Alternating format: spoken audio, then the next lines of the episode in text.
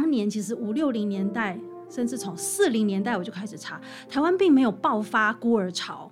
并没有因为说父母怎么样，然后就街上充满孤儿。可是如果你只听台语流行歌，你把它当成史料的话，嗯、你把它当成历史现实的话，你会以为台湾当年满街都是孤儿跑来跑去，因为太多这样的歌。而且你会发现这些孤儿、嗯、这些歌曲里面都在唱说我的父母到底在哪里？然后我们要翻山越岭，走了非常的久，然后我还是没有找到我的爸爸妈妈。然后那个歌曲里面，你就会听到他有很揪心的口白，都会是很小的小孩问那个哥哥或者是问姐姐说：“爸爸都就腰哎，就是我很饿，然后你可以带我去找妈妈吗？我很想妈妈。”你就会觉得听了现在听起来很心酸、很揪心。可是，在当时，你可以想象为什么连大人都要听这样的歌，这样的歌曲。是如何可以跟他们的心境共鸣？欢迎光临。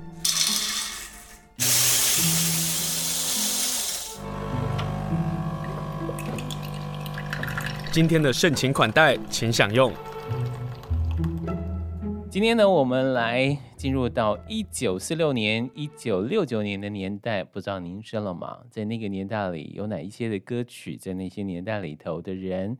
所思所想又是什么样的世界呢？他们要如何能够来表达他们的心情、他们的苦闷、他们所当时的生活的处境呢？今天就跟大家来透过这些在那个年代的台语的流行歌，来一同到进入到那个时代，我们如何能够来认识呢？所以，我们今天呢就跟大家分享这本书，是由远流出版社所出版的书《今夜来》。放送那些不该被遗忘的台语流行歌音乐人的时代。今天访问就是洪芳怡老师，老师好。嗨，清盛好，各位听众大家好，我是方怡。今天非常谢谢老师来跟大家分享这本书，因为有了这本书，我才可以有机会去整理或是来了解一九四六年到一九六九年的这样的一个歌曲。先请教老师，因为老师您之前也有出了一本也是大家称赞的书哦，就是曲盘开出一蕊花，战前台湾流行音乐读本。嗯、那你之前也写了，包括了像是上海流行的音乐啦，嗯、或者是周璇。老师，你为什么会对于过去的这些歌谣感到兴趣啊？我其实本来是念音乐，念古典音乐的，但是大概在我大学的时候，突然不知道是哪一根神经开始。就是不对劲，开始脑子有点，就是一直在思考说，说我继续写很呃厉害的高深的古典音乐，嗯、或者是我继续当钢琴家，我能够跟这个社会大众能够有多少连接？嗯哼，所以我那时候其实就一直在想说，太遥远了，我离整个社会的心跳太遥远了。可是这跟古典音乐是背离的耶。啊，对啊，对啊，所以其实我就。呃，决定我要离开就是古典音乐的环境。嗯，当时其实是有很多的不理解，或许到现在还是有很多的不理解，因为学古典音乐真的是那个父母要很辛苦的，就是付出很多。嗯，对，但是我就一直心里面有一个声音，就是我想要知道。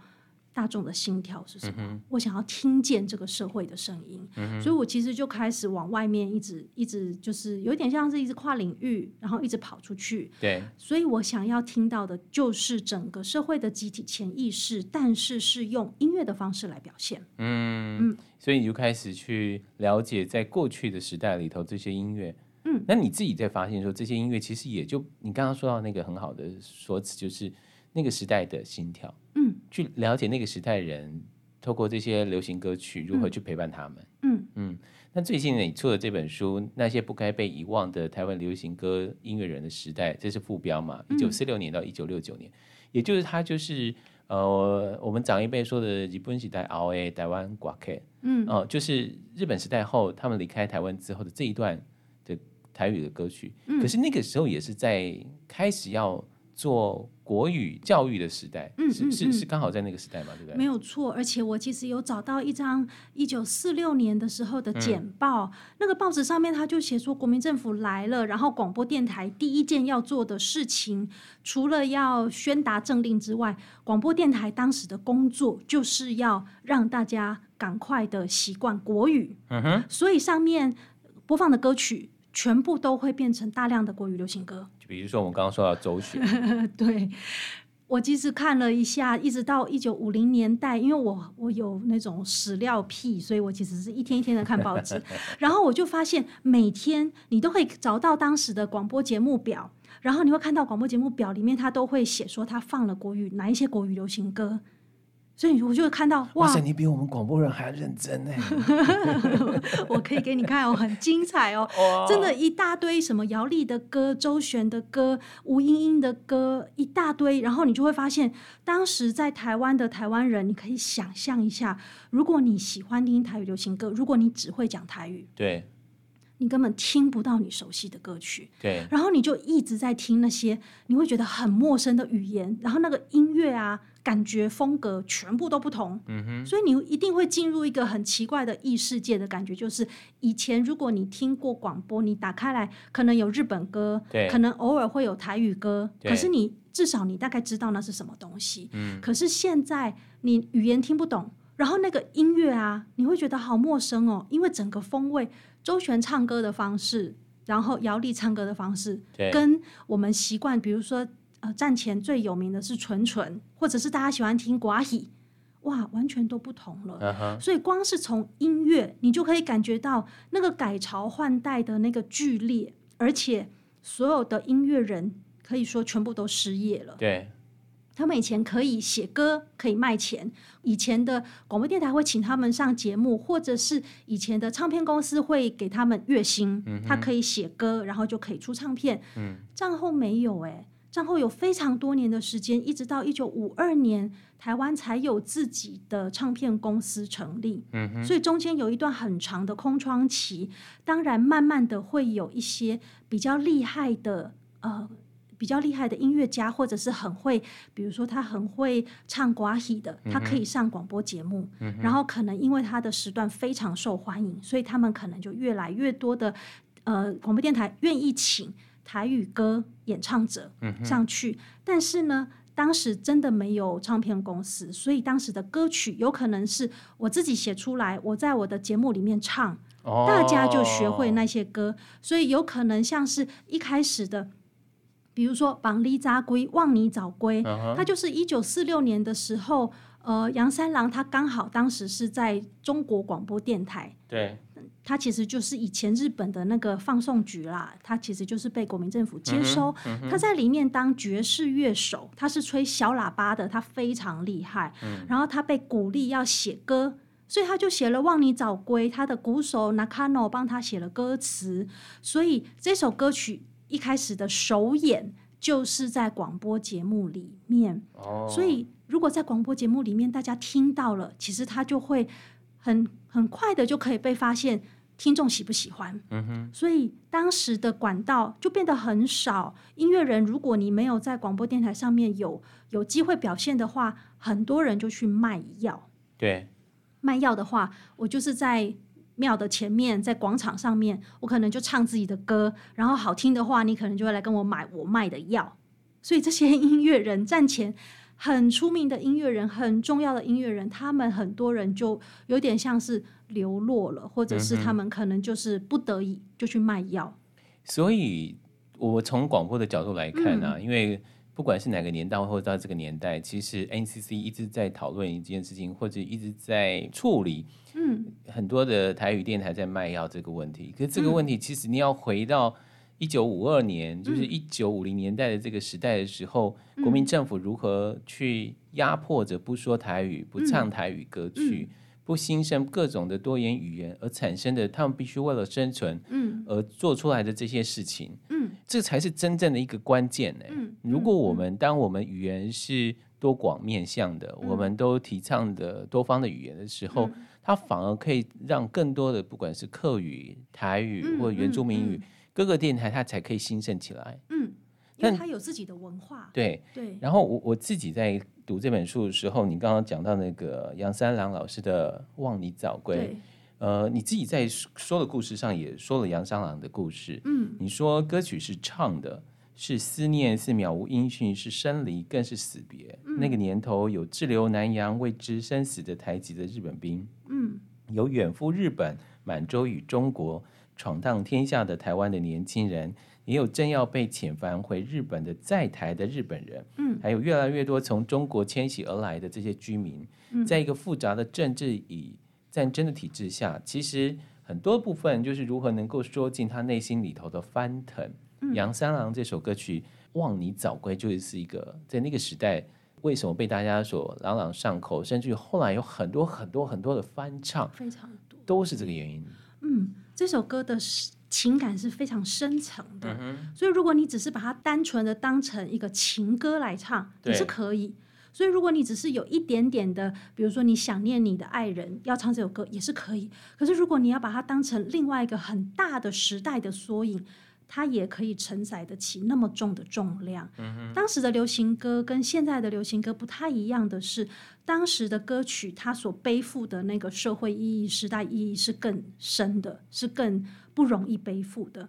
杨三郎自己就是曾经从日本，然后去求学，然后非常的辛苦，呃，当学徒，然后后来又去东北，中国东北，有点像是他到处去学艺，所以他是经过很多的不容易。然后他回到台湾，我刚才有说，因为呃，当时台湾的音乐环境已经很不好了，所以他其实也很多次想说，他是不是要放弃，不要当音乐家。嗯。但是还好他没有放弃，不然我们很多歌曲，比如说《孤恋花》，对，也就长不出来，或者是苦恋歌，全部都长不出来。还有很重要的一首歌叫做。港都夜雨，哦，这些歌这么好听，都是杨三郎老师写下来的。对，嗯，这些歌曲，我觉得它背后的那个呃澎湃的感觉，情感的澎湃，嗯，真的比很多歌曲都还要来得深沉。而且这些歌曲啊，如果我们很多朋友会觉得，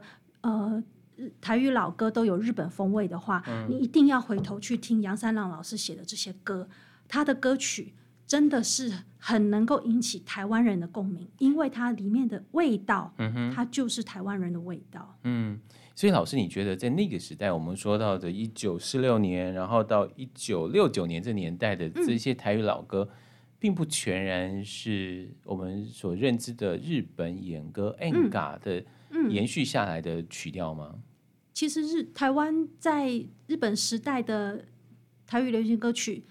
百分之九十九都没有日本味道，所以那个是一个我们会理所当然的去误以为台语流行歌早期全部都是日本味。这个有个关键哦，我为什么这样说的原因是，现在我们在谈台语的新创的时候，嗯嗯，都会觉得我们必须要洗掉以前唱的台语老歌的形式或者是唱法，而那个唱法形式。其实大家都会认为就是那个演歌的这种类似演歌的说法，嗯、可是回到一九四六年，回到这些五零年代的这个过程当中，嗯，其实不是如此，它反而是繁花盛开哎。嗯，它其实都有。对，你要听有日本味道的也有，有一些歌曲它翻唱日本歌，非常有日本味道，那个也有。可是你要说全部吗？我觉得它的比例是有限的，它是也有很多的台语歌是台湾人自己写自己唱，然后那个味道。现在听起来还是很美妙，而且并不会觉得它是日本味很重。对，呃，比如说我们很很记得的纪录侠老师他唱的歌曲就不会是这样子。所以，比如说他唱的《波破邦》，或者是他唱刚才我们讲的《望你早归》，你就不会觉得那个是很演歌的味道。嗯，当时的歌手他们在比如说装饰音上面，比如说洪一峰他在演唱上面。旧情绵绵也没有很重的日本味，所以我们其实要听的不是后来的翻唱。对，后来当我们在想日本呃，就是台语歌的时候，我们就会用很多的日本演歌的装饰音去装饰它，嗯。我们会觉得这个是厉害的台语歌手要做的事情。对，可是我觉得这个是有时代演变的。如果真的要讲的话，大概在六零年代末。的许多国语歌曲，嗯，它的日本味也很重，我不得不这样说。比如说像是尤雅啦，或者是像是姚苏荣，他们有一阵子的日本味道真的很重，所以我们真的不能全部都推到台语歌身上。等一下，这样听起来就是好玩的事情是，如果我们认为的台语歌谣它必须要有 enga 的这个味道的时候，嗯，搞不好这个烂伤是来自于国语歌影响到台语歌后来的发展了。其实当时的国语歌跟台语歌都有翻唱不少的日本歌，嗯哼，嗯，比如说有呃，而且也有翻唱一些韩国歌曲啊，《情人的黄衬衫》那个是韩国歌哎。翻唱这件事情啊，它本来就是流行歌曲里面非常非常普通的一个状况。嗯，呃，就是日本也翻唱美国很多的歌曲，然后文夏老师也翻唱美国歌。嗯哼，呃，比如说他也翻唱一首哦，是德国歌，叫做《木偶的心》。好多歌曲都是翻来翻去的，对，所以并不能说只有台语歌曲有日本味。嗯，我觉得那一整个年代其实就是学来学去。嗯嗯，我透过老师所写的这本书《今夜来放送》这本很好看的书哦，我才知道说老师其实也一样是从音乐的角度、乐理的角度来分享。嗯、比如说《望你早归》，他是说在技巧上最高段的演唱。那在一九九二年的时候，陈芬兰老师出了一张专辑，是杨三郎的台湾民谣交响乐章里。其实就有一张这张专辑可以大家来聆听，嗯，但是如何只能够了解这些歌谣，也许你没有听过。老师他写的非常好，里头的文字每一段的文字都写得很好。比如说《望你早归》，他就说：“思念千斤重，销魂黯然，宁愿天永远亮不起来，至少月亮在的时候还可以寄托心事。”往往有很多的文字的说明，让大家能够。进入到这首歌谣的，在那那个时代或者是那个事情，可是，在这些歌谣，其实有些情歌看起来是男女的情爱的诉衷，嗯，但有些时候它其实也反映了那个时代，比如说二二八时代，你无法说的事情，就借由情歌，嗯，来抒情，对不对？嗯，二二八在当时其实就是流行歌开始写了几年之后。二二八事件爆发，嗯一九四六年其实有，比如说《南都之夜》啊，《望你早归》或者是《波破榜》这几首歌，都是一九四六就写好的。嗯哼。可是，在那个之后，流行歌继续写。那二二八事件并不是一个可以直接在歌曲里面讲述的一个伤痛哦，哦，所以会变成是有很多歌曲，他们就会开始，你会知道说那个里面有一些重量，有一些无法明说的东西，嗯、所以会有一种印象，就是台语老歌都很悲情，对。可是那个悲情有的时候它真的是有很多很多的转化，比如说。我们会想到黄昏的故乡，或者是当时有很多的什么流浪三兄妹、流浪三姐妹，有很多流浪开头的歌曲。为什么当年台湾有那么多跟流浪有关的呃主题的歌曲呢？Uh-huh. 我非常的那个龟毛又非常的好笑的跑去查了一大堆关于孤儿的资料，我想要知道当时有没有很多的孤儿啊？结果答案是没有。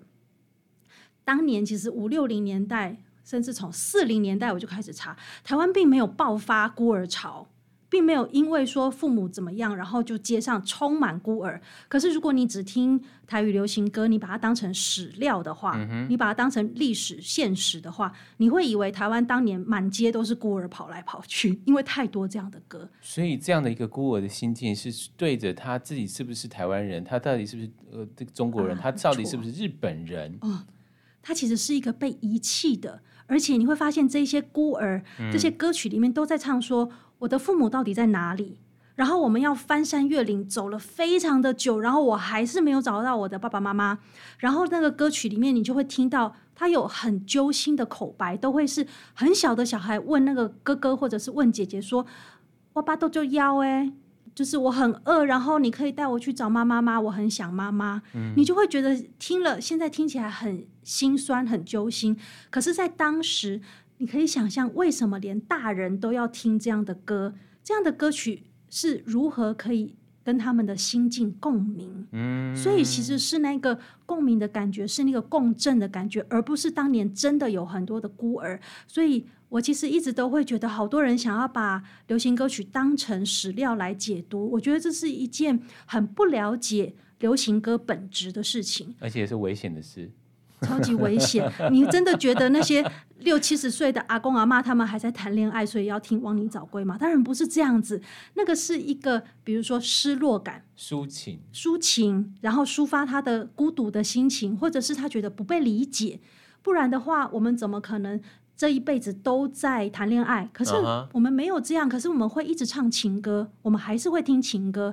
所以情歌是流行歌曲里面最重要的主题的原因是，它真的可以包覆、包裹。包含所有各种的情感，对，都可以用情歌来表现。嗯，当你长大之后，你突然偶然听到小时候听过的某一首歌，对，你一定那个心情会有某一种很奇怪的翻腾，有，然后你就会感觉到，你突然想起当年发生的很多事情。嗯，音乐就是它有一个很奇妙的魔力，那个歌词在唱什么真的不重要。而是那个声音本身，或是那个旋律本身，嗯，你就会有好多好多的记忆被召唤出来。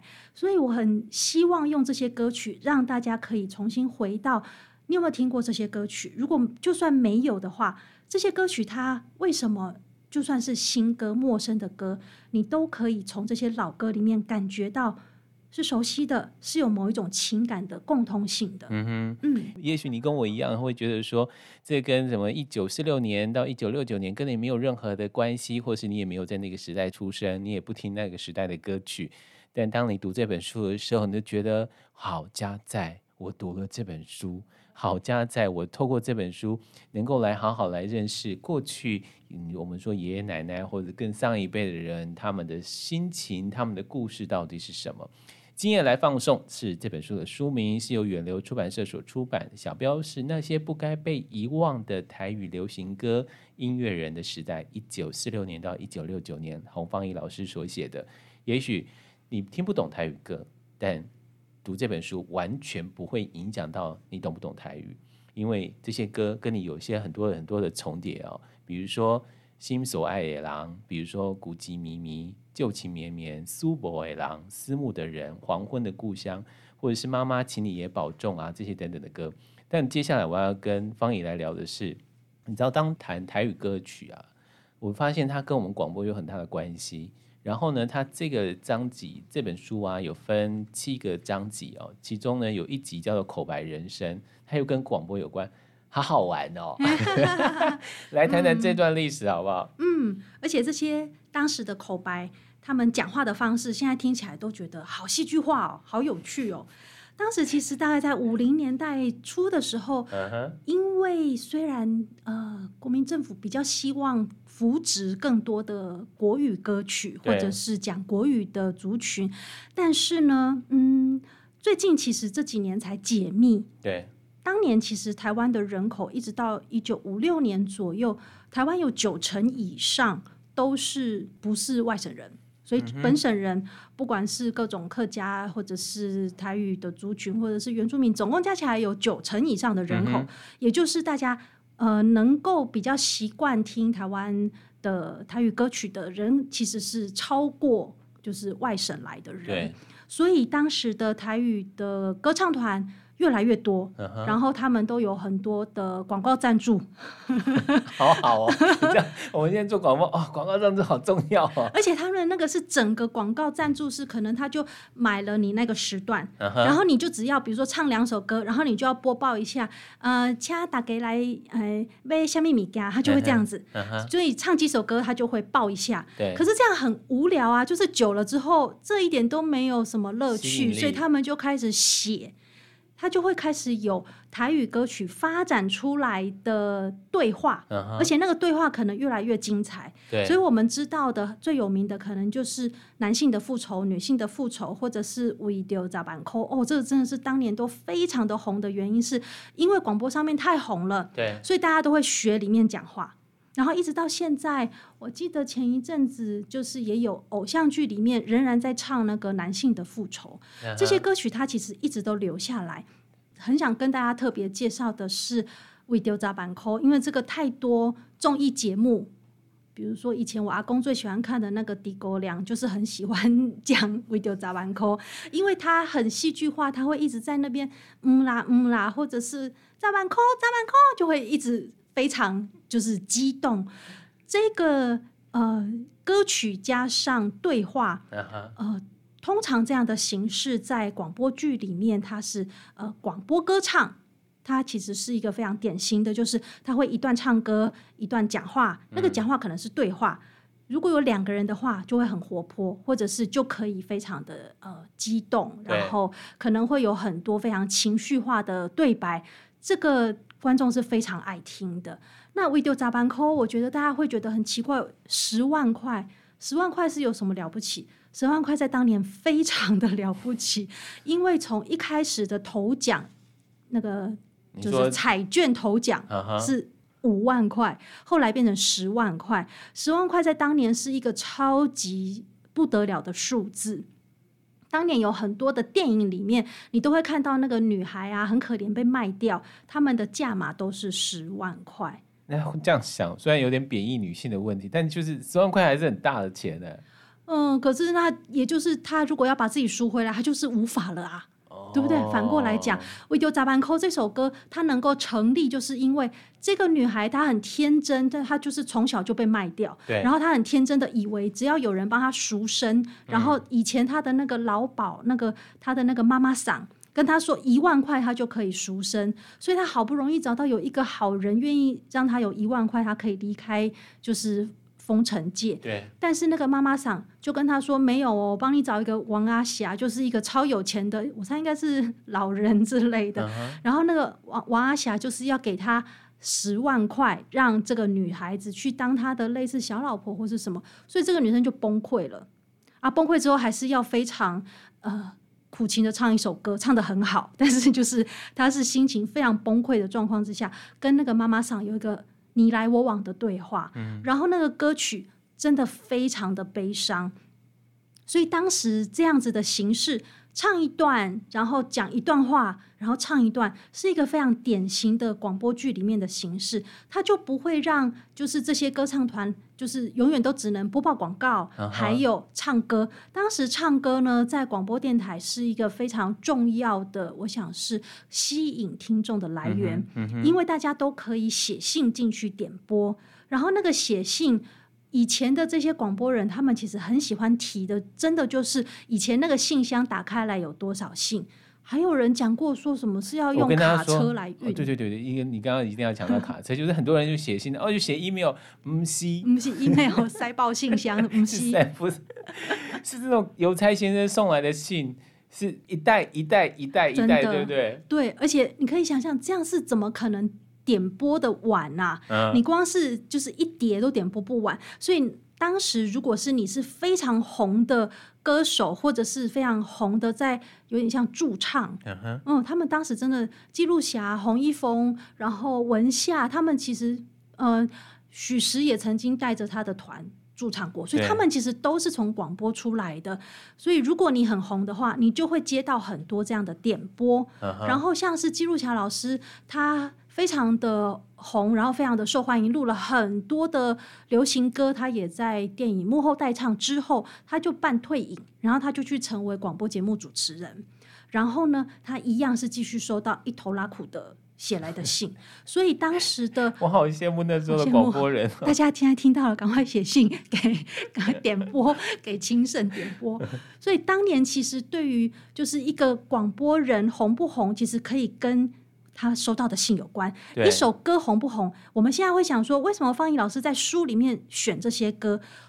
里面有非常多歌曲都是当时在广播电台一直被点，一直被点。嗯。所以当年有很多的驻唱的歌手，他们就需要学会全部的歌曲。嗯，不然的话，他们也会打电话进来。哦。如果打电话进来，啊，你就要马上唱，欸，诶，那个是不是超级厉害？马上唱，马上现场伴奏。所以以前洪一峰老师他就是在广播电台里面，他就是弹那个那个低音大提琴，对。然后呢，记录侠老师就要现场唱，然后他就会回唱什么《孤恋花》啦什么。啊，对呀，对呀，对对。然后他就会回忆说，有一些歌，因为其实他们事前都没有办法练，因为你不知道人家会点什么歌，所以他甚至有那个歌曲跟歌词套不在一起，因为没有唱熟，因为太多人打电话进来点播。所以当年的广播电台是流行歌曲能够放送、能够传播最重要的一个工具跟管道。所以我们现在谈广播剧啊，不是谈的是国语版的广播剧啊，嗯是要回到台语歌谣的那个时代的这个口白，嗯所衍生出来的广播剧。嗯，那口白又夹杂着广告，这个嗯现实上的这个需要，嗯哎呀，好精彩哦！哦，以后我听口白人生的这些歌谣的时候，中间那口白的时候，会有很多很多好玩的事情就冒出来了。你会想偷笑吗？因为很夸张。一开始在听到的这些歌的时候，其实会有偷笑，就是说，嗯，干嘛加什么口白啊？就是我们了解早年的广播呢，广播主持人声音都必须要好听的。嗯，那所以他们这种简单的说话，嗯以前在流行歌谣在八零年代的时候，也有类似这样的口白，嗯是国语版的口白。嗯可是当你在听到台语口白的时候，觉得为什么一定要加这个东西呢？嗯我懂了，透过今夜来放纵这本书，我才懂了，它不是单纯的只是呃我在唱歌的时候增加一些效果，嗯。没有，它跟广播有关，嗯。它跟广告有关，嗯。它跟广播剧有关。嗯，哦，微丢砸板扣，对，所以我有买到一本就是当时的广播歌曲集，结果里面超过一半的歌曲都是写了一大段的口白。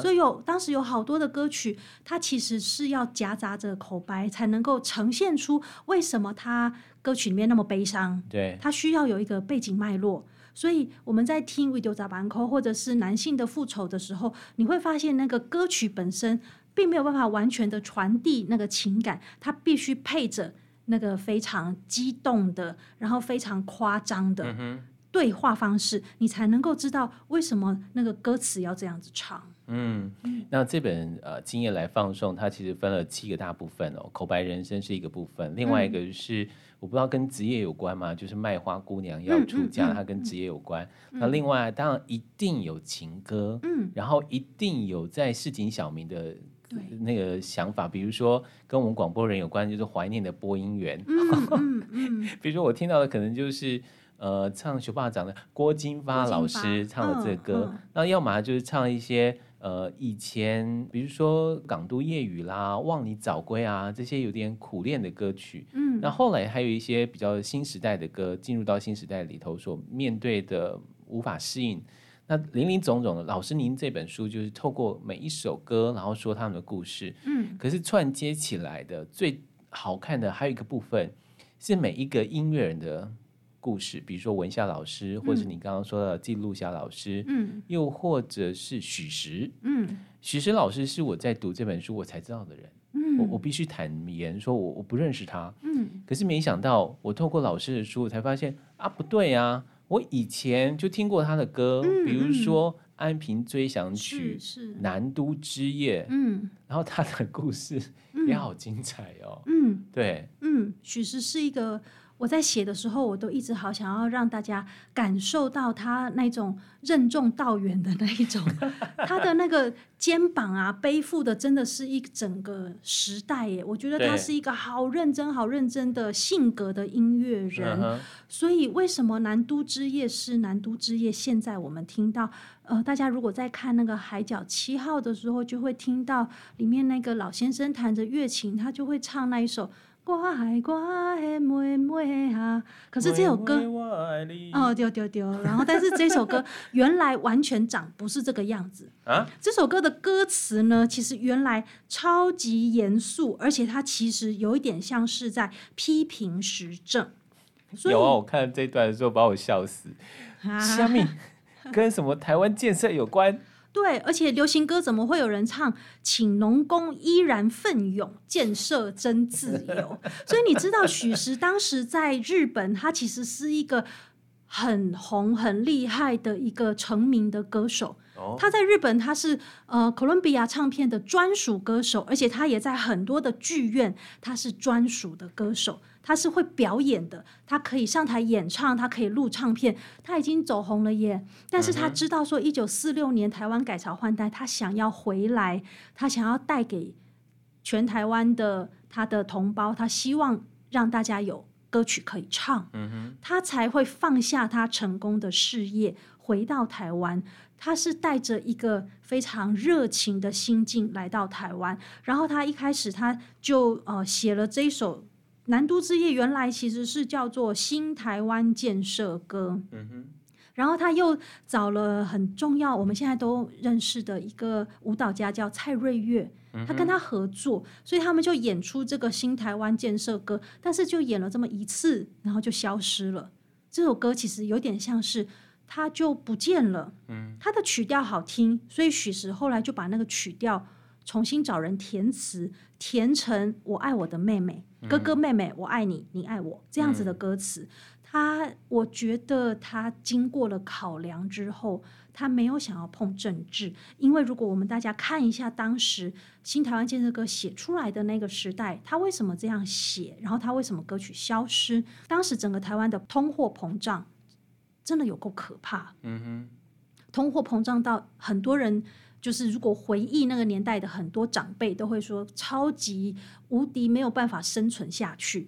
所以许石其实知道当时整个台湾经历一个非常大的风暴跟转变，他要么可以继续写批评政府的歌，但是他可能衡量过，因为他最重要的事情是他想让大家听音乐，对，他想让大家有好的音乐，台湾自己的歌曲可以唱，所以他其实就转了一个方向，他就开始写跟情爱有相关的歌曲。嗯、可是我都觉得好悲伤，我每次听那个《南都之夜》的时候啊，我都会觉得这首情歌有点奇怪耶，因为《南都之夜》他其实一开始唱说我爱我的妹妹，然后呢，但是他最后突然就出现一句。